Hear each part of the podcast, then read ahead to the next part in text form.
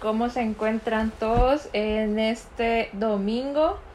Bueno, con René justo acabamos de llegar después de un tráfico increíble aquí en Opico de, del estadio. Nos infiltramos ahí para ir a ver a Club Deportivo FAS. Y nos mojamos también. Y nos mojamos porque estaba cayendo un diluvio. Prácticamente todo el partido se jugó bajo la lluvia.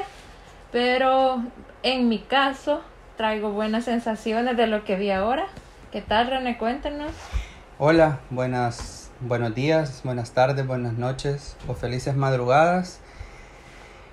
Eh, yo no, yo no traigo buenas sensaciones. Eh, levantar y empatar contra un equipo que acaba de perder 6 a 0 no me parece bueno.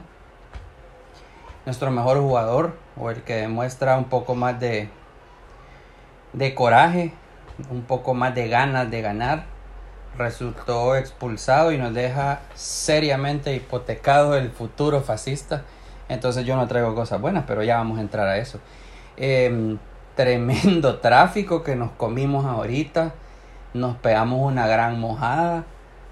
Y son creo las cosas que, que ojalá que los jugadores nos escuchen y se den cuenta que la afición fascista va a estar siempre con ellos, en las buenas y en las malas, haga sol, caiga lluvia, ahí vamos a estar. Nos traten de, de, que no podamos llevar nuestras camisas, ahí vamos a estar. Sí, Entonces, porque nos encontramos otros aficionados que también fueron infiltrados. Bueno, solo uno, dos vimos que tenían yo camisa. Uno. ¿Cuál era el no, otro? Él, él iba con una niña. Que una, también. Andaba la camisa Ah, azul. No la vi. De la primera temporada que Estradela llegó al club. Cuando goleaba ahí.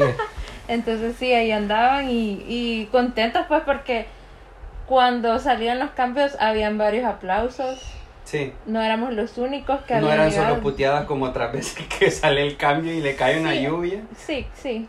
Pero bueno, creo que también es parte de que la afición, pese al desempeño, está demostrando que somos una afición que nunca abandona. ¿verdad?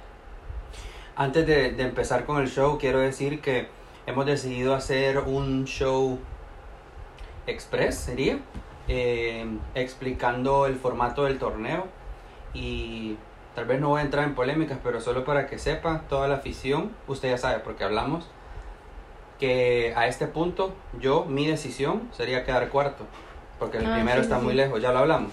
Entonces, claro, ahorita si solo escuchan esto, seguro man, man, el Twitter me va a reventar de puteadas.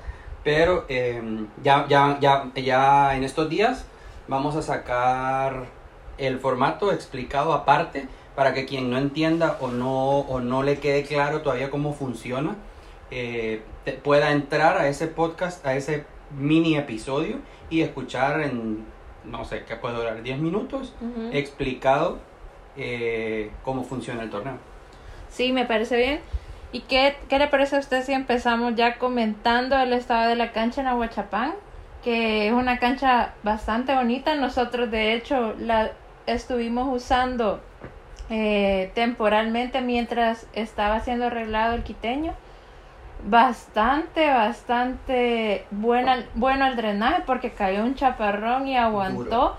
Yo, de hecho, hasta con un, con un amigo que estábamos ahí en la tribuna, que le mandamos saludos, él sabe quién es.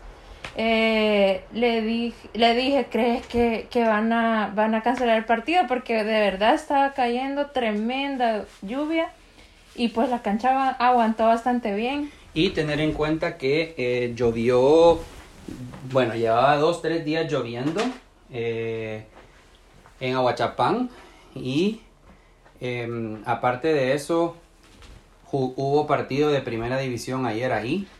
Me parece que también han estado jugando reservas Femenino. femenino. O sea, la cancha estaba en excelente estado a pesar de los tremendos porrazos de agua que se han caído en los últimos días y la cantidad de juegos que han habido sobre ella. Así que quien sea que cuida el estadio Simeón Magaña, 10 puntos. 10 puntos en serio porque llovió como que se acababa el mundo. Bueno, y también el distanciamiento, otra vez eh, hasta nos regalaron un botecito de alcohol gel, estuvieron tomando la temperatura, eh, la cantidad de aficionados eh, era la adecuada, digamos. Es que cuando yo creo que se no, ya a este punto ya nosotros de vista vos podés notar cuando sí y cuando no se están cumpliendo, digamos en este caso la, la cantidad de gente permitida o las entradas que han vendido. Porque a veces también no nos consta si han vendido de más, si son gente que se metió o qué pasó, tampoco nos interesa. Pero gracias a Dios eh, se miraba, pues. O sea, digo gracias a Dios porque nosotros vamos a los estadios. Entonces, quieras o no, es una forma de cuidarnos nosotros. Entonces, súper bien el, el toma, toma de temperatura, distanciamiento social en la entrada, distanciamiento social en las gradas. Cuando entrabas en la grada te decía un, una persona que estaba recibiéndonos que por favor mantuviéramos eh, la mascarilla puesta en los altoparlantes del estadio también te recordaban que por favor no te quita, es más, te decían que no te movieras, usted sabe. Sí, de hecho las ventas bien eh, fueron bastante colaborativas, o sea, uno levantaba la mano si quería comprar algo para evitar que te pares y vayas a hacer fila y te topes con más gente que también quería comprar, Dijeron las instrucciones que el uso de los baños era nada más lo que de verdad tenías que hacer que tenías que ir a hacer para que te pudieras levantar, ¿verdad? Y todo lo demás, los locales te, te facilitaban, digamos, el acceso a, a, consumo de agua o cualquier bebida o comida dentro del estadio. Sí, así que muy bien, la verdad es que bastante bien. Bueno, René, ¿qué le parece si empezamos a revisar eh, la alineación del Club Deportivo FAS? No, para no, pero empiece con 11. Con 11. Sí, porque después nos vamos a quedar haciendo leña del árbol caído. Va. Bueno, el 11 inicial del 11, valga la redundancia, fue Jonathan Guardado en la meta, luego teníamos a Kevin Mengíbar, Gilberto Baires, Abdiel Macea, eh, Fernando Castillo, que también ya lo conocemos en FAS, Elvin Alvarado, Gerardo Girola, Julio Cibrián, Melvin Cartagena, que también lo conocemos, y Daley Mena, y por último Luis Copete. Y por el lado de FAS, iniciamos con Kevin Caravantes en la meta. Luego teníamos a Diego Chávez y la pareja de centrales Cuellar con Xavi García. Y también Alberto Enríquez para completar la línea de cuatro atrás. Luego en medio Erivan, Julio Maya, Chihuila y Luis Rodríguez. Y adelante atacando Peñaranda y el debut de Luis Perea. Sí, ahí lo único que hay que mencionar es, a ver, regáleme la gráfica, porfa, a todos los aficionados del FAS que, que lograron ver el, la, la, sí, la gráfica sería el, el, el, dibujito de, de, cómo sale FAS es otra vez incorrecto. Eh, Chan Amaya no jugó al lado derecho y Luis Rodríguez tampoco al izquierdo y Chihuila tampoco en medio. ¿Cómo formó entonces FAS? En medio jugó con eh, bueno, lo voy a decir de derecha a izquierda. Jugó con Luis Rodríguez, después con Erivan Flores, después Julio Amaya y de izquierdo, de volante izquierdo salió Walter Ayala Chihuila. Entonces, eh, mal, lástima, mal el dibujo eh, se volvieron, no sé si es que yo creo que no es ni culpa de ellos, pero... Sí, lo que pasa es que les pasan la alineación y creo que ellos leen los nombres y, y asumen tratan de armarlo, pero realmente no saben en qué va a aterrizar el saco a la hora de salir. Sí, entonces, solo aclarando que ahí no está correcto para que los aficionados que sí tienen acceso a las redes sociales del club eh, no se vayan en chuco y pensando que se jugó como sale ahí, no se jugó así. Bueno, empecemos entonces a evaluar lo bueno y lo malo por línea de juego y empezamos por Kevin Caravantes. Podemos empezar con... ¿Le puedo cambiar la pelota? Ajá.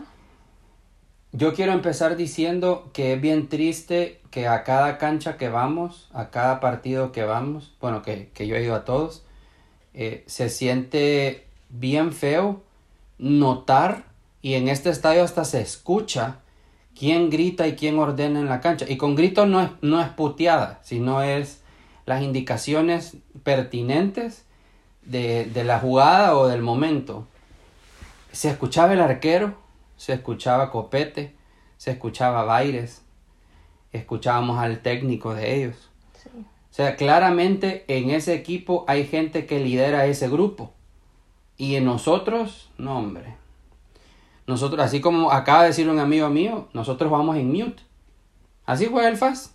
En, es increíble. Yo solo escuché. Bueno, el Zarco sí estaba. Bueno, el Zarco yo creo que se quería cortar la cabeza. Porque yo creo que él quiere entrar a jugar. Sinceramente se lo miraba. Y, y lo escuché al Zarco un par de veces.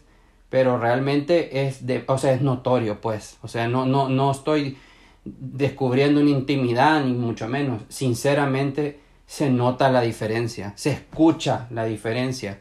Entonces, yo creo que eso es, es lo más preocupante de nuestro equipo.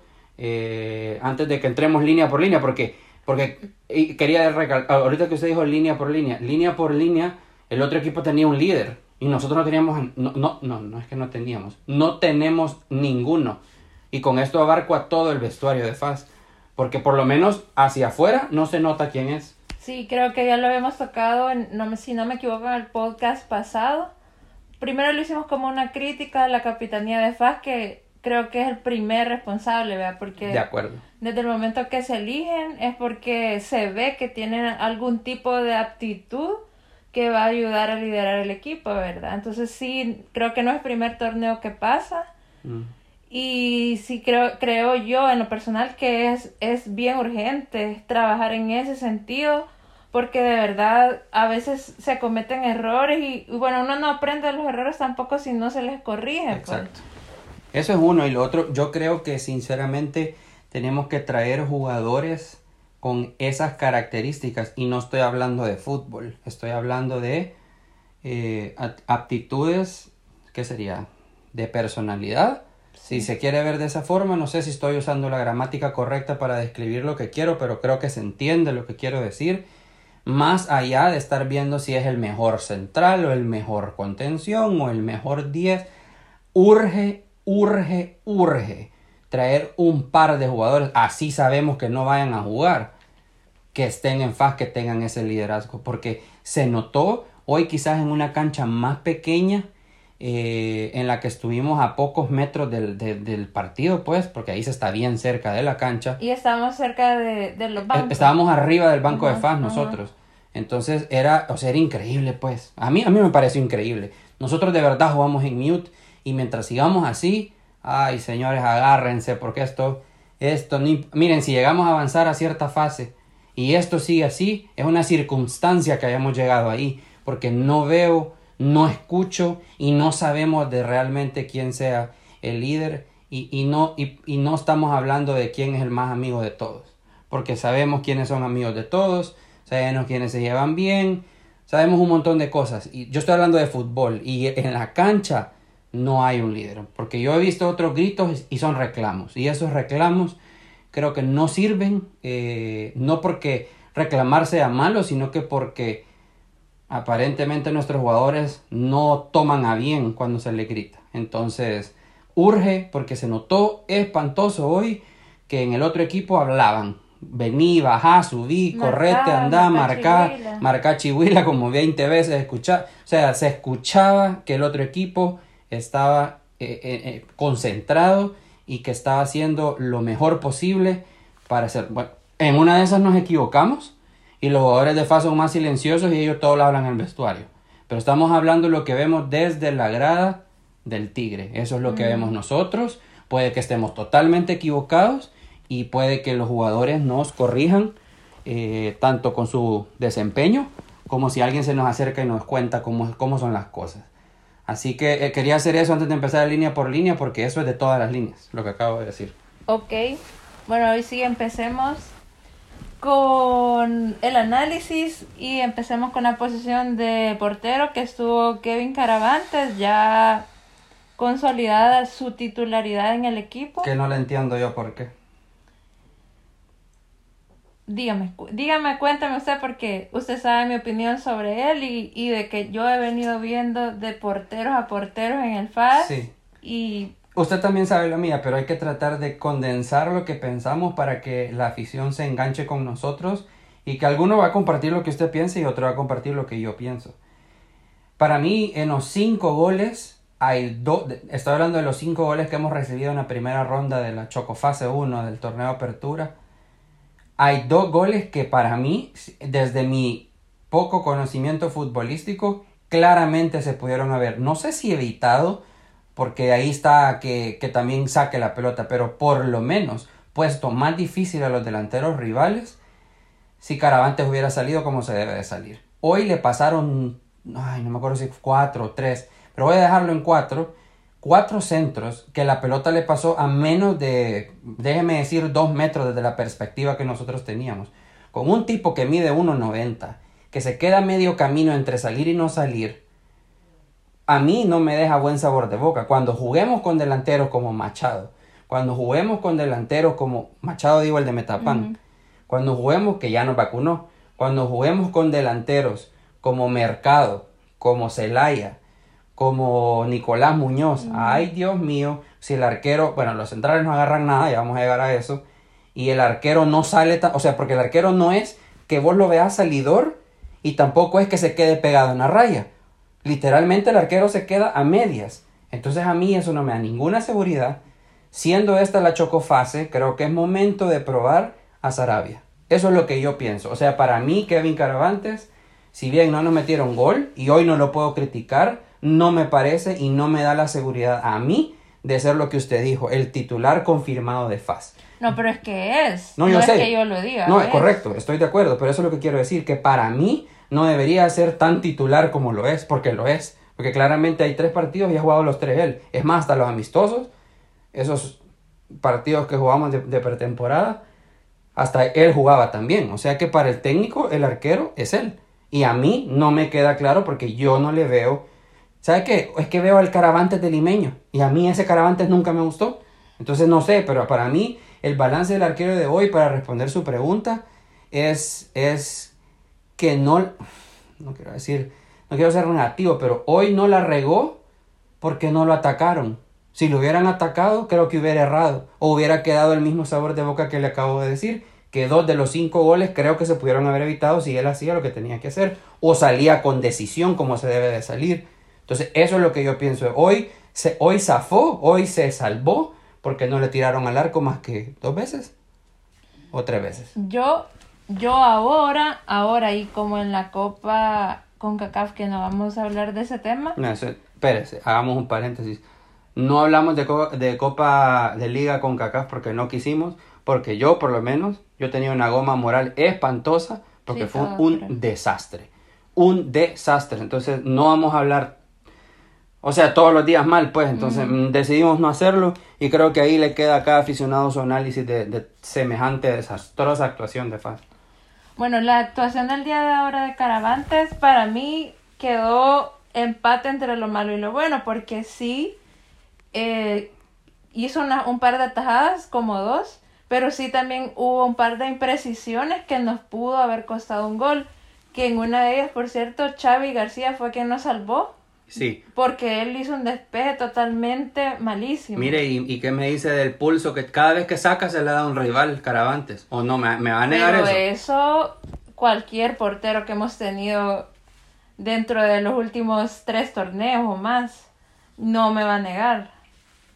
No es un problema que ahorita estamos teniendo y que hemos empeorado por eso. Sí, pero creo que es el único arquero que claramente es el titular. Y para mí no debería ser así. Pero bueno. Es su punto. Sí, pero estoy de acuerdo, comparto la idea con ustedes que le podría venir a bien un poco de competencia. Hay buenos comentarios de Josael Sarabia, que ahorita estaría de segundo ante la baja por presión de, de Pacheco. Entonces puede que le vendría bien. A ver si el Zarco lo toma en cuenta para esta segunda fase de, de la segunda vuelta, digamos, de, de lo que va del torneo. A ver. Pero balance, digamos, medio. Medio. Ni bien ni mal, sí, de hoy. Hubo un par de errores que, por ejemplo, esos despejes, que casi es un gol, que de verdad no tendría que estarlos cometiendo. Es un arquero de selección. De selección. Entonces, sí me quedó ahí. La inseguridad le, le bajó puntos para mí. Sí. Siguiente línea. Bueno, vamos a la línea de defensas que nos había estado dando bastantes problemas en partidos anteriores. Ahora teníamos a, a el centrales a Cuellar y a Xavi, capitán Xavi. Y teníamos eh, de, laterales a Diego Chávez y a Beto Enríquez. Ah, que Beto fue el top ahorita. Empieza punto alto. El, el punto del mejor en esta línea para mí es para Beto, que neutralizó casi que totalmente a Castillo súper seguro, saliendo, corriendo bien. Bueno, algunas imprecisiones en la salida, pero su tarea defensiva la Bien realizó hecha. muy bien. Sí. Y también vi un poco más seguro a, a Cuellar que en los partidos anteriores. Xavi bastante, bastante impreciso y, y, y me, me llama la atención pues porque en torneos pasados no es a lo que estamos acostumbrados. Pero dígame lo que me dijo cuando veníamos en el camino. Sí, yo tenía ahí la duda que no sé si, si será por el tema de su, de su operación que tuvo de, de una vértebra, pues es un tema delicado, no sé si pues le han dejado un poco, ¿no? ajá, un poco de reposo todavía o tiene miedo de que pueda tener alguna consecuencia. A nosotros lo que nos llama más la atención, y lo digo como, como podcast porque lo pensamos ambos, eh, es que nos llama la atención que Xavi jugó más de un año, estoy hablando de dos o más torneos, sabiendo que estaba lesionado. Y nos llama la atención que ni cuando estaba así se miraba de mal, porque de hecho se miraba bien, no se miraba mal. Sí. Y ahora que está operado, que en teoría está reparada la lesión, se ve mal, porque realmente, bueno, puedo dar- usted ya dio, no, le falta sus puntos, vea, pero no, veníamos hablando que nos llama la atención por qué está tan mal, porque el bajón de nivel se le nota increíble. O sea, nosotros normalmente, Xavi es nuestro pilar en la defensa, es como sabemos que él o tenemos entendido que él no va a fallar. Y ahora es que él sabemos que cuando van uno contra uno contra él se los van a llevar. O sea, es, es como el ¿qué Hubo- pasó? Hubo una acción que él venía midiendo, no sé qué jugador del 11, pero yo recuerdo que lo vi, que él volteó a ver, y o sea, fue un descuido de un segundo, que le ganaron. Y se- ajá. Sí, le ganaron la pelota, entonces fue como que eso no pasaba antes, pues o sea, era la seguridad o el último hombre que siempre teníamos ahí para cualquier backup ante cualquier jugada o error que las líneas anteriores cometían. Él rescataba y ahora no. Pero bueno, siga. Entonces, de ahí también el, el desempeño de Diego Chávez, para mí estuvo aceptable. Yo sé que usted dice que estuvo súper top porque estuvo, estuvo bien trabajoso el partido para él, que tenía que cubrir a dos hombres. Pero lo único que le criticaría a él es que a veces las salidas son muy imprecisas. La pelota en corto la entrega mal y, y nos complica en, en el primer cuarto de la cancha, entonces cuando vamos saliendo, entonces eso es lo único que yo creo que él debe mejorar, pero sí reconozco que corrió un montón ahora para, para mover la pelota, pues eh, jugamos bastante por ese lado, entonces creo que aunque el primer tiempo estuvo un poco desperdiciado, no sé por qué razón no lo veían sus compañeros cuando íbamos saliendo, a veces Yo me que- estaba volviendo loco porque estaba solo todas las veces y yo empezaba a gritar. Y, y bueno, sí, pero no, no, no sé. pero cuéntame usted qué piensa. Vaya, mire, mi balance de la defensa es... Ajá, queda en nada porque voy a hablar con- como grupos. Los centrales, Dios mío, los centrales no agarran ni una. Sí, Cuellar mostró un poco de mejoría, pero también hoy les tocó jugar contra solo un delantero. No jugaron con dos como los partidos anteriores. Y hoy tuvieron esa, digamos, suerte, quiero decir, porque realmente Xavi regaló dos balones en la merita salida que casi terminan en gol. Cuella regaló otro. El portero otro. O sea, el centro, el corazón de la defensa de nuestro equipo. Madre santa. o sea, yo no sé si va a ser gol o no. Miren, es que ya ni necesitan jugarnos bien para que nos agarre culío. Porque siento que cualquiera la va a regar. Y es la sensación que todos tenemos. Yo sé que unos piensan que el culpable es uno, el otro piensa que el culpable es el otro, listo. Pero estoy hablando como grupos. Los centrales, Dios mío. Aquí es donde le queda el chance, pero en bandeja de plata al señor Raúl Renderos, a que cuando regrese se vea la diferencia de que Raúl Renderos juega. Porque sinceramente, el primer partido, la verdad, bueno, vean los goles y después me dicen, mejor no voy a opinar yo. Entonces yo esperaría que cuando regrese Renderos, veamos un salto, pues, de un par de, de rayitas en lo, que, en lo que a los centrales respecta. Porque realmente tanto en la salida como en lo lento que nos vemos a la hora de marcar, es... Yo, yo no recuerdo sinceramente tener una defensa tan débil, un centro de defensa tan débil. Estamos sumamente mal eh, y me preocupa. En lo bueno yo rescato a ambos laterales porque defensivamente se comportaron muy bien. Hoy tocaba marcar a Fernando Castillo que desde que llegó al Once Deportivo se convirtió en todo lo que los del FAS queríamos que fuera cuando jugaban el FAS. Eso es Fernando Castillo hoy. Un tipo que desborda, un tipo peligroso, asiste, mete goles. Ese es Fernando Castillo. Y contra ese le tocaba a Beto Enríquez. Y de paso le tocaba a Diego Chávez. Ay, el tan malo Diego Chávez para toda la afición. Contra para mí el mejor volante por fuera que hay. En, bueno, tal vez la cabra. Pero el único otro, digamos, de todo el redondo nacional que es Elvin Alvarado. Un muchacho que desde que salió de Águila, eh, perdón, sí, desde que salió de Águila, como que no se le miraba que agarraba rumbo. Bueno, en el 11 ha encontrado su posición, ha encontrado el funcionamiento, ha encontrado el gol. Y rapidísimo, como de no, Maya. En buen salvadoreño tiene una guinda ese niño. Y aparte tiene, y lo hace con pelota dominada, no solo es como otros que conocemos que corren y corren.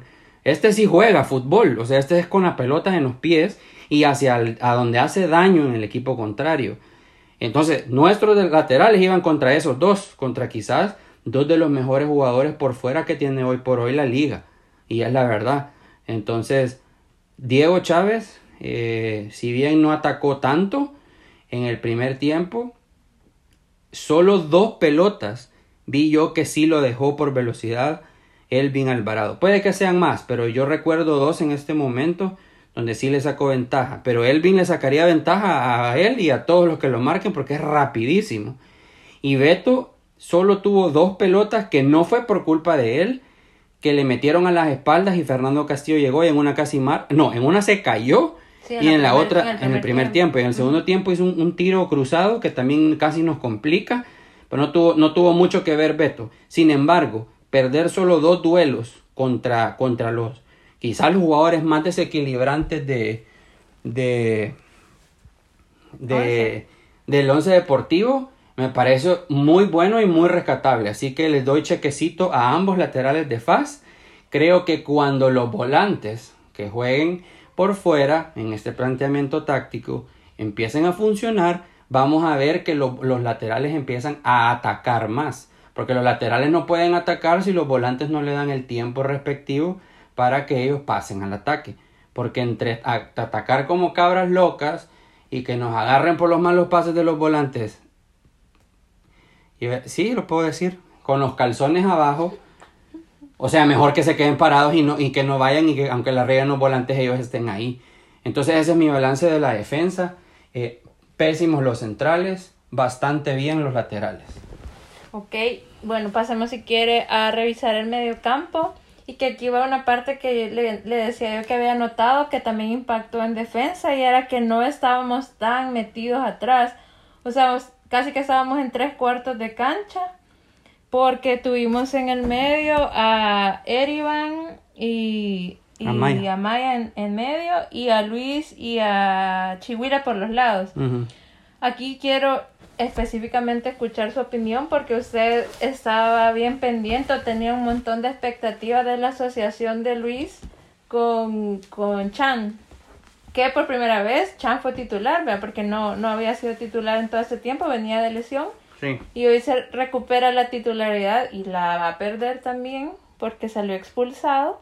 Pero logramos, de, logramos ver algunos, alguna, algunas pases y asociaciones que, que tuvieron estos dos, porque en el caso de Chan ya sabemos la calidad que tiene y Luis Rodríguez también en su antiguo equipo había demostrado también todo el potencial y en Fajurgía, ¿verdad? Como un creativo. Entonces... Que seguimos sin tenerlo, pero hoy se vio algo. Sí, yo sigo, sigo quejándome de Luis Rodríguez. Y que tiene razón. Pero pero en el segundo tiempo lastimosamente que salió pero pero ya lo vi con un poquito más de actitud participando en el juego. Pero si quiere cuéntanos cómo vio el primer tiempo que es el que jugaron completo. Vaya. Eh, creo que mm, no digo lástima que no se vio porque también hubiera sido chivo que, que toda la afición lo vea pero se empezó a ver conjunción en el medio campo. Parte de lo que usted anotaba que, que, que se miró un cambio en dónde se en qué en qué parte de la cancha se marcaba esa raya de aquí son los volantes. Y esa raya esa línea era más adelante que los últimos dos partidos que hemos tenido. Entonces, ahí creo que queda, no claro, pero sí queda una muestra de que si juegan Amaya y Flores, Erivan, Erivan, perdón, eh, hay algo interesante en el, en el centro, en el centro-centro. Y Amaya con, con Luis Rodríguez les vi, les vi mejores cosas. Les vi tratando de juntarse. Hicieron un par de paredes muy interesantes. Hicieron alguna triangulación cuando bajaba Perea. Muy, muy buenas. Realmente muy buenas. Que pueden dar resultado contra este y contra cualquier equipo. Eh, lo vi que no todo es el pelotazo y que ya empezamos a ver que se buscan entre sí. Y, y también como consecuencia positiva, digamos, de, de esa alineación, de, creo que le, le, pegó también a Cuellar, porque no es lo mismo que usted esté eh, marcándole al contrario en el área chica, donde cualquier jaloncito, cualquier sacarle el balón puede ser penal, a que usted le esté marcando más adelante, pues entonces eso creo que le dio más seguridad y por eso lo vimos mm. como, como más contundente a la hora de marcar a Cuellar o, más confiado en sí mismo a la hora de ir a, recuperar una pelota. Claro, estoy de acuerdo con eso. Em, casi que le pegan a lo que yo quisiera. Ahí solo hace falta Wilma Torres en eso, en el volante, en el volante, pero igual está expulsado, pues no es como que lo podía hacer. Pero sí, en estos, estos tres jugadores, creo que la química de Chucky Chan empezó desde, desde siempre en Faz. Se les nota que se llevan bien, se les nota que, que se conocen, se les nota que, que se cubren entre ellos en el buen sentido en la cancha, que se dan la mano, que cuando uno no puede el otro sí, que son la rueda de auxilio inmediata uno del otro, sea para marca o sea para ofender al otro equipo. Y Luis Rodríguez, lástima que no, entendí el cambio, no porque es crack Luis, pero sí porque en el momento en el que más participativo está, metió un taco de lujo, además que, que, habilitó, y no, y no de payasear, metió un taco porque era lo único que podía hacer para habilitar a Diego Chávez que se había descolgado. Cuando estaba jugando el mejor fútbol que le habían, bueno, desde que vino a FAS, el mejor fútbol que le hemos visto, lo sacaron. Entonces, eh, no entiendo el cambio, aunque entiendo lo que usted dice y hoy lo noté que tiene toda la razón. Cuando es para atrás, Luis no colabora como colabora para adelante. Pero, pero tiene como, se le ve futuro, digamos, a la asociación con Chan, porque Chan sí, él sí marca, o sea, él pierde la pelota y él va detrás y ve, entonces ahí es, como complementario con, con Luis. Con, con Luis Rodríguez. Sí, ahí creo que otra vez lo que ya dije antes, eh, creo que ahí está una de las claves. Creo que ahí está una de las llaves para que FAD destrague algún partido, porque con buen fútbol es más fácil ganar. Y creo que los dos nos pueden dar ese fútbol que FAD necesita. En mi punto bajo, en mi punto no bueno por lo menos, es Chihuila yo le anoté a usted un par de observaciones que le hice en el partido a, Chihuila. Creo que tiene para más. Eh, no jugó en su posición habitual. Pero creo que, no sé, dar... A ver, un volante tiene que ser un pasador es, esencialmente. Sé que no todos lo son. Pero creo que a veces agarraba la pelota y tiraba el centro como para deshacerse de la pelota. No para tirar un centro porque había ubicado a un delantero desmarcado o porque fuera a habilitar a Perea de algún centro sino que la miraba era inmediatamente, la, empujaba para centrar. Y algunos centros realmente pues no, no fueron fructíferos. Y también eh, no, no desarrollan el cambio de juego. Ah, no, para, pero cero, o sea, cero. Ajá, porque sí, a veces iban y estaba Chávez al otro lado solo, y nos pasábamos al ¿sabe que Hubo una que se estaba saltando, Diego, así, así como, hey, ¿me la van a pasar o qué onda? Y lo pasamos en medio donde están marcando tres. Entonces creo que son puntos que pueden mejorar, pueden desarrollar, obviamente, están jóvenes y que con práctica se puede lograr. Sí, y, y que yo creo que es importante el video, que se vean, que tomaron una mala decisión porque regalar la pelota, regalar la posesión solo porque sí, con lo que cuesta el FAR recuperarla, eh, me parece muy mala decisión. No me gustó lo de Chihuila hoy. Eh, dos cosas. Primero, espero que mejore, sí, porque tengo, tengo fe en Chihui. Creo que en otros equipos donde ha estado en los últimos torneos lo ha hecho bien. Llegó a ser hasta campeón. Eh, también es un jugador de selección con límite de edad, entonces tampoco es que sea mal jugador. ojalá que levante, ojalá que mejore. Y y no jugó en su posición, así que tampoco lo puedo criticar tan duro, pero dentro de los que jugaron, creo que me parece el punto más bajo de, los volantes. Ok, entonces si quiere pasemos a los delanteros, que en este caso eh, estuvieron de, de, titulares Peñaranda y Perea. Yo aquí, manos arriba por Peñaranda, súper buena actitud la que le veo en el campo. Ey, hay un dato fuera del campo también. Súper diferente a lo que veíamos el torneo pasado, está más dinámico, más participativo en, en el de, la forma de juego como equipo, no solo respetando su posición, cuando hay cobros de tiros libres, eh, al, del contrario, él, ajá, él está viendo cómo recupera el balón, cómo marca. Hubo un cabezazo que casi termina en gol en el primer tiempo, que de hecho cuando llegamos lo habían estado practicando. Sí. Muy buena actitud, o sea, ya lo siento con menos presión de como venía en el torneo pasado y de verdad para que vean que es una atadura literal para ellos sí. cuando tienen presión así negativa, digamos. Sí, y bueno, fuera de la cancha, ¿qué decir de su actitud? Ahora vimos un súper detallazo con, con la gente que apoya a al club, los en logística. Ajá. Eh, lo vamos a poner en las redes eh, a, la al- a fecha de, de- de que estén escuchando esto, porque esto no es como que tenga un horario específico. Ajá. Ustedes seguramente ya lo van a haber visto en nuestras redes sociales. Eh, ahí queda, para mí, esa, eso que vimos y eso que vamos a postear en nuestras redes, o que está posteado en nuestras redes, resume Peñaranda. Esa actitud no la tenía y hoy sí la tiene.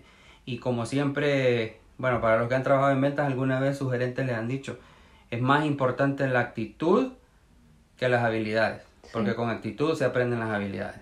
Entonces es muy importante. Yo en la delantera, eh, Perea, Perea, Perea, Perea, lo vi bien, está, es un toro, es, un, es fit. Está súper, súper O sea, fit. es- está fit en serio, Perea. No la habíamos visto así cuando vino. Eh, a mí me pareció interesante lo de Luis. Yo lo hacía más al área, más, más tirado a esperar pelota y no. Se votó a jugar con Amaya en varias ocasiones. Le fue el único que buscaba a Diego Chávez porque siempre estaba desmarcado y hacía bien las cosas. Y le abrió tres o cuatro balones eh, con claridad a, a- Diego Chávez. Eh, se asoció, me parece que muy bien. Lo escuché gritarle a Chiwi que le tirara varias bolas así al espacio, buscando las puntas para abrir la cancha. Me encantó lo de Perea. eh, tuvo un, par de intentos de tirar al arco, no, no, no tuvo la claridad o no sintió él que era el, el, el, el tiro la mejor opción y terminó pasando la pelota, pero cada vez que la pasaba, la pasaba bien. Y para mí eso es súper importante, que un delantero esté así de fino y el otro delantero tenga esa actitud que está teniendo ahora. Creo que eso, o sea, solo, solo miren, solo tenemos que llevarle la pelota a estos dos y yo les prometo que van a meter goles, porque lo vimos, porque se nota y porque la única que le tiraron a Peñaranda la metió. Así de sencillo. Llevan tres partidos, le han dado una pelota buena a Peñaranda y fue gol. Entonces creo que eso ahí, va, ahí es donde vamos a marcar la diferencia. Solo tenemos que arreglar el medio porque no le estamos llevando suficiente pelota a los dos delanteros que tenemos. Punto bajo, Diego Areco, se notó la diferencia cuando Sí. entró él. Lento, impreciso, sí, se le ve, otra vez, esto es lo que se ve desde la grada. Los jugadores no se enojen con nosotros y algunos escu- nos escuchan porque es lo que se ve desde afuera. No, no estamos diciendo que ustedes no tienen ganas, pero a Areco se le miraba sin ganas. Así se miraba desde lejos, porque la- la- se notó la diferencia de ver a Peñaranda pelear y ver a Areco que solo peleaba las que le quedaban como así, como a 2, 3 metros a su alrededor. Que era la actitud que Peñaranda Tenía tenía, cuando llegó al equipo. Ajá, entonces eso para mí, eh, bueno Perea, malo Areco. eh, no puedo rescatar nada de Areco. Nada, no ganó, no, Copete se lo comió, no le ganó creo que ni una bola, no bajó nada. Igual ya, tenían, ya teníamos uno menos, pero, pero no le vi nada. No sé, y Diego Areco, usted lo dijo, en el, creo que en el teaser lo dijo, para mí todas mis fichitas las tiene Diego Areco. Sí. Y me quedo, ¿y qué, y qué pasó? con- Bueno, pero lo mismo podemos decir de Luis Rodríguez. La, mis fichitas las tenía Luis Rodríguez, pero no, no atinamos ni uno ni otro, usted y yo, porque son los dos que se les ve menos, digamos, garra, o menos compromiso, o menos actitud, o en buen salvadoreño, que menos se rebuscan. Es lo que se ve, repito. Si ellos sí lo están haciendo, nos alegra y eso es lo que queremos. pero es lo que se ve, la percepción que deja. La percepción de todos puede ser diferente. ¿Verdad? Igual, fue también ellos pasaron por una etapa de transición y están en otro equipo, puede que la adaptación les esté costando. La verdad que todos esos insights no los tenemos. No lo sabemos, correcto. Pero, o sea, aquí la moraleja es que le echen ganas porque no dudamos de la capacidad que tienen. es correcto. Entonces, sí creemos que pueden explotar más de lo que están dando. De acuerdo. Y que, y que curioso, ahorita los estamos criticando, pero ellos deben de saber que literalmente sus fichas están con uno y las mías están con el otro, entonces no los estamos matando por matarlos, ¿verdad? Así que eh, yo espero de Luis Rodríguez el creativo que no tenemos y que no, no, no se ve. Entonces, y usted espera en Diego el goleador que tampoco hemos visto ¿Y ¿Qué necesita? y que nece- urge que aparezca. Así que eh, eso yo creo que con eso terminamos el, el línea por línea. Mm, por cosa de tiempo creo que nos vamos a pasar directamente a, a Metapan, que es el siguiente partido. Sí, eh, bueno, aquí se cerró la, rapidito, aquí se cerró la, la primera vuelta de este nuevo formato. Eh, ¿Cuáles son sus impresiones tanto de jugadores y de cuerpo técnico en términos generales? ¿Cómo nos vio?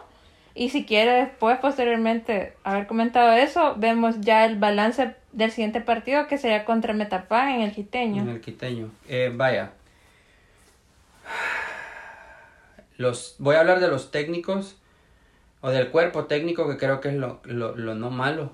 Eh, mire, yo pienso que el, el, el- el entrenador está haciendo lo que sabemos que sabe hacer, que es formar grupos, formar buenos equipos, equipos sólidos, que jueguen a algo, que ataquen. Y mm, creo que se creo que ven o, o nosotros todos o desde fuera pues no, no sé si todos pero nosotros creemos que está intentándolo que está trabajando en el día a día para poder llegar a tener el equipo que él quiere tener pero eh, no se está viendo plasmado lo que hemos visto que logra él plasmar en los equipos entonces el balance de los técnicos me parece que es bueno si hay a, a un cuerpo técnico al que le tenemos que dar todo el beneficio de la duda, es a este cuerpo técnico. Entonces, eh, espero que los jugadores, no sé qué tan difícil será la idea del técnico, porque todos hablan que no hemos entrado en la- que no sé qué con la idea del técnico, que no sé cómo que la, idea del profesor. No sé qué pide el hombre, que te será astral o algo, yo no sé, pero ¿por qué no logran hacer lo que pide el técnico? Pero me parece que lo que pide el técnico es jugar bien al fútbol y jugar a la altura de lo que fa siempre por historia merece. Entonces, voto de confianza para todos los, lo, lo que conforman el cuerpo técnico y espero, espero que, que hoy sí los jugadores entiendan la, la idea del técnico y que la logren plasmar, porque no sabría yo a quién traerles después de el multicampeón Sarco Rodríguez recontraprobado en nuestro fútbol. Así que no sabría yo decirle el qué. Ahora los jugadores, mal. Mal, no puedo rescatar a nadie. Y le iba a decir rescato a Maya, pero lo echaron hoy. Sí. Y encima nos deja sin Amaya por dos. Duele más que nos deje Recuperamos a Wilma. y perdemos, a. Maya. Y para mí el que puede hacer jugar a Wilma es Amaya. Porque Wilma, Amaya y Rodríguez, para mí, con el contención de su elección, puede ser Chucky, puede ser Landa Verde, son el medio campo de FAS. Eso es lo que pienso yo. Y ahora resulta que me echan, bueno, que echan a Chan, no hemos visto la repetición, no sé si la vamos a lograr ver eh, en estos días. A mí no me pareció roja, sí falta, pero no roja. Pero independientemente de eso lo echaron y son dos partidos. Sí. Entonces nos quedamos sin para mí el mejor jugador del FAS. Y entonces no, no puedo decir que está bien, no puedo decir ni siquiera que rescato a Chan porque pues no jugó el primer partido, jugó un ratito. No jugó el segundo partido, jugó un ratito. Jugó contra el Managua, no pasó nada. Jugó hoy y lo echaron, entonces no puedo decir eso. Eh, Así que eh, los jugadores veo un rendimiento muy por debajo de lo, de lo esperado. No rescato ni. ¿Sabe qué? La impresión me hace rescatar a Beto Enríquez, pero solo ha jugado dos partidos. Pero creo que es el único que puedo rescatar porque no le he visto cometer un error tan grave como le he visto cometer a casi que todos los jugadores de FAS. Porque también le quisiera decir que el esfuerzo que Wilma Torres está haciendo es bueno, pero lo echaron también. Y por una tontera, porque el día usted no estaba, pero fue la verdad, otra vez, no me pareció roja, pero lo echaron. Entonces no, no, te- no terminamos de aterrizar. Perea hoy debutó. Entonces, el único rescatable así, así ahorita que me apura, le digo Beto Enríquez, pero tampoco es aquella cosa que qué bruto. Pero, yo, ¿se acuerda que yo le dije? Yo jugaría con Beto. Entonces, eso es lo único que me hace quedarme por los jugadores. Yo en serio les quiero decir que, vean el, el, el, video de la abuelita. Lo subió Tigo Sports. Eh, por favor, entiendan que ese es el sentir de la afición. Entiendan, por favor, que nosotros amamos este club. Hoy dijeron no visite habíamos un montón de fascistas. Hoy dijeron va a llover y ahí estábamos. Mañana va a ser sol y ahí vamos a estar. Nosotros necesitamos que ustedes den y devuelvan a esta afición la alegría y la gloria que este club merece. No me parece que este performance, este desempeño que hemos tenido sea medianamente lo que los aficionados quieren de FAS. Somos una afición que acompaña. Sí somos duros, pero también acompañamos y nosotros no abandonamos. Nosotros ganemos o perdamos, tenemos para 11 años vamos de no huelerla y ahí seguimos. Entonces, eh, es, para mí es alarmante el performance del equipo. Espero que con Perea tengamos ese peso arriba que no habíamos visto. Y no les puedo decir nada más que háganme el favor de ganar unos dos partidos en fila. Porque ya se va a terminar la chocofase y ya viene la fase donde se importa. Entonces, por favor, eh, hagan lo que tengan que hacer, concéntrense, salgan, vayan al lago, a las playas, hagan lo que sea que tengan que hacer para concentrarse en dar los resultados. No dudo que trabajen, no dudo que sean profesionales, que lleguen a todos los entrenos, que hagan su fisioterapia, que hagan todo lo que necesitan hacer, pero necesitamos el resultado. Si quieren, no, no hagan bien todo el resto, pero den el resultado. Eso es lo que le pido a FAS porque el balance no es bueno. Cinco goles en contra, un gol a favor, un punto. Fuimos el último equipo en puntuar de toda la liga. Háganme, háganme el favor y no vengan a, a decir, no, que que nos están criticando porque es la verdad. A menos cuatro, tres partidos, no hemos, no hemos ganado nada. Hoy no perdimos porque de verdad, y, y, no puedo decir nada más, más que nada bueno, más que decirles que por favor recompongan este camino porque no huele bien para FAS. Sí, igual, al igual que usted, yo al cuerpo técnico no tengo mucho que reprocharle. Eh, creo que está, es evidente para todos los aficionados que ya van varios torneos que no era el cuerpo técnico el problema. En realidad lo que pasó fue que los cortamos y no los dejamos trabajar. Y creo que es un error que no podemos cometer con el Zarco porque es un, un entrenador de renombre que la verdad que es un lujo. O sea, no cualquier equipo tiene un entrenador así. Tenemos la oportunidad de tenerlo, hay que dejarlo trabajar Sé que somos una afición bien exigente y que estamos muy cansados de tener malos resultados, pero era parte de cada vez que entra un cuerpo técnico es un esquema de trabajo nuevo.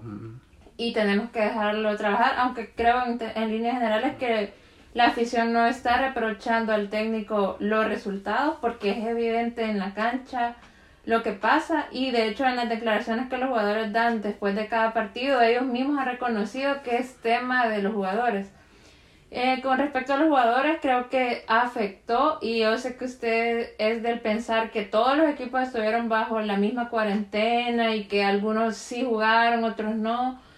Unos entrenaron desde la casa, otros no se entrenaron. Entonces, ante toda esa diversidad del manejo del tiempo libre, digamos, que tuvieron, pues también salimos perjudicados nosotros. Eh, creo que le falta ritmo a algunos jugadores, pero hay otros que puntualmente sí sí lo siento como jugando muy flojo, es la palabra. Mm. Y obviamente es algo que sí se puede, se puede arreglar. Entonces tampoco no dudo de que lo puedan hacer, pero sí necesitamos que tengan esa mentalidad de que lo pueden hacer. La confianza está en ustedes. En lo personal yo de verdad que trato de apoyar todo lo que puedo y ando regañando en el estadio a la gente que oigo decirles cosas malas porque yo sé que es difícil rendir cuando te están diciendo cosas malas y que no servís y que no marcás y que no corres. Entonces yo considero que, que sí se puede, o sea, a veces es un bloqueo mental que uno tiene y le pasa a todo, a todo profesional, pues una mala racha, pero lo importante es que de verdad se mentalicen de que pueden salir adelante, pueden sacar los resultados, tienen el potencial, son jóvenes, es una plantilla joven, es una plantilla talentosa la plantilla se conoce también, varios de los mm. jugadores son de otros torneos y han hecho muy buenos partidos, o sea, querer es poder. pero sí necesitan trabajar un montón en la actitud que tienen, porque a veces también nos pasa que estamos jugando muy bien, llegando, llegando, llegando, un descuido, cae un gol y nos venimos abajo y, ya no hay manera, o sea, no hay quien nos levante y entran los cambios y no hay para dónde. Entonces sí, creo que es algo bastante anímico que hay que trabajar y, y como un equipo realmente, porque de qué me sirve que ande uno jugando súper bien si están los otros 10 jugando apagados y entonces sí creo que tienen que trabajar todos. Eh, ignoro la verdad el tema de motivación dentro del cuerpo técnico, cómo lo estarán trabajando. Ahora ustedes me corrigieron que, que consideraban que sí tenían un plan eh, donde estén trabajando ese aspecto. Pero bueno, la verdad que siempre la confianza y bueno, aquí estamos, o sea, estamos amarrados. Ellos son nuestro equipo para todo lo que resta del torneo y nosotros somos su afición. Entonces creo que tenemos que trabajar de la mano juntos. Y, y hay que ser honestos también. No quiere decir que el otro partido ya esperamos que golee y que ya vino Perea y van a meter cuatro. Todo o sea, es progresivo. Perea tiene tiempo que no jugó en el FAD, tiene un par de torneos. no es el mismo once que él estaba que cuando él jugó. Entonces es otra vez otra etapa de adaptarse, son otros jugadores y que esperamos pues por lo que yo vi ahora, creo que es posible que, que se adapten y que empiecen a jugar bien.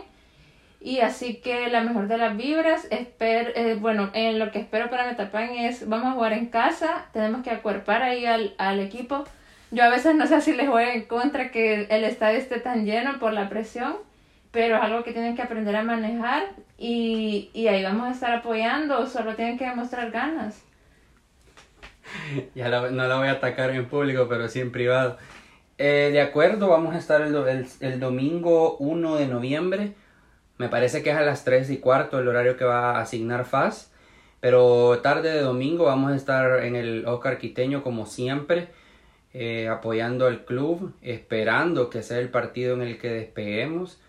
Y a este punto eh, creo que no es tanto el resultado porque la chocofase y la explicación que van a escuchar que, que tienen que buscar en nuestro, en nuestro podcast eh, te prueba que ser primero y cuarto y ser segundo tercero da lo mismo, pero sí el cambio de actitud y es lo que usted recalcó en estas palabras que usted nos dio hoy. Entonces, eso esperamos. Eh, primero Dios sea la primera victoria de FAS si Sonsonate pudo parar a, la, a la, máquina de Metapan, creo que FAS no solo la puede parar, sino que le puede ganar. Mire, y está tan variable el grupo. O sea, le metieron, ellos le metieron goleado al 11, empataron con el Sonsonate, nosotros empatamos con el 11. O sea, todo es posible. Todo es posible. Así que, como usted dijo, creo que querer es poder.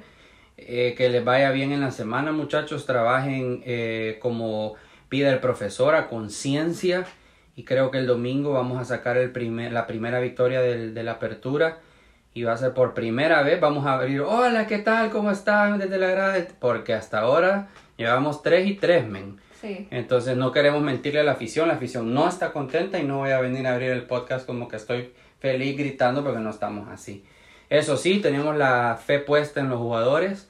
Eh, creo que la, la junta directiva hasta el momento no nos podemos quejar, como otros torneos sí nos hemos quejado. El cuerpo técnico nos parece que está trabajando. Repito, esto es lo que se ve de afuera. No tenemos información interna y queremos que los jugadores, pues, eso bueno que vienen haciendo lo demuestren en la cancha, que no dudamos que, que va a llegar, pero que queremos que sea lo más pronto posible para empezar a levantar eh, sospechas, malos sentimientos, malos pensamientos rumores, chismes y un montón de cosas que empiezan a suceder cuando el equipo empieza a ir mal por un tiempo prolongado. Entonces ya se empató hoy, listo, ya perdimos, ya empatamos, ahora solo nos queda ganar y primero Dios contra Metapan, que es el partido que más disfruto ganar yo, más que los clásicos y más que contra los de la capital. Eh, no sé por qué, pero a mí me encanta ganarle al Metapan. Es que me cae mal que no gane el Metapan. Entonces espero por favor que me regalen una alegría eh, el domingo. Y ya con eso nos despedimos haciéndoles la invitación de que nos den follow en nuestras redes sociales, arroba la grada del tigre en Twitter y en Instagram. Saludos para Joe que estuvo conmigo hoy en el estadio. Eh, Tico, Lili, Emma, los quiero mucho, un, un super abrazo, espero que el COVID pase pronto y espero tenerlos conmigo no solo viendo los partidos, sino que los voy a invitar al podcast, tal vez se animan, o sea, empiezan a animar los aficionados a venir con nosotros. Escríbanos en nuestras redes y ahí vamos viendo si se puede, si coordinamos y queremos que ustedes también estén involucrados en este proyecto. Paulina, gracias. Eh, bonita tarde hoy, eh, lluviosa, con heavy tráfico. Eh, no perdimos y creo que hoy hicimos algo que no habíamos hecho, que es no perder. Así que dentro de todo no es negativo. Ok. Bueno, yo para terminar un saludo a Denise Rogel, que es mi mejor amiga y siempre me escucha y me apoya. Y bueno, espero verla la próxima semana para comentar cómo nos va contra Metapan. Yes, así que cuídense mucho. Feliz semana fascistas y nos vemos el domingo en el Quiteño. Bye.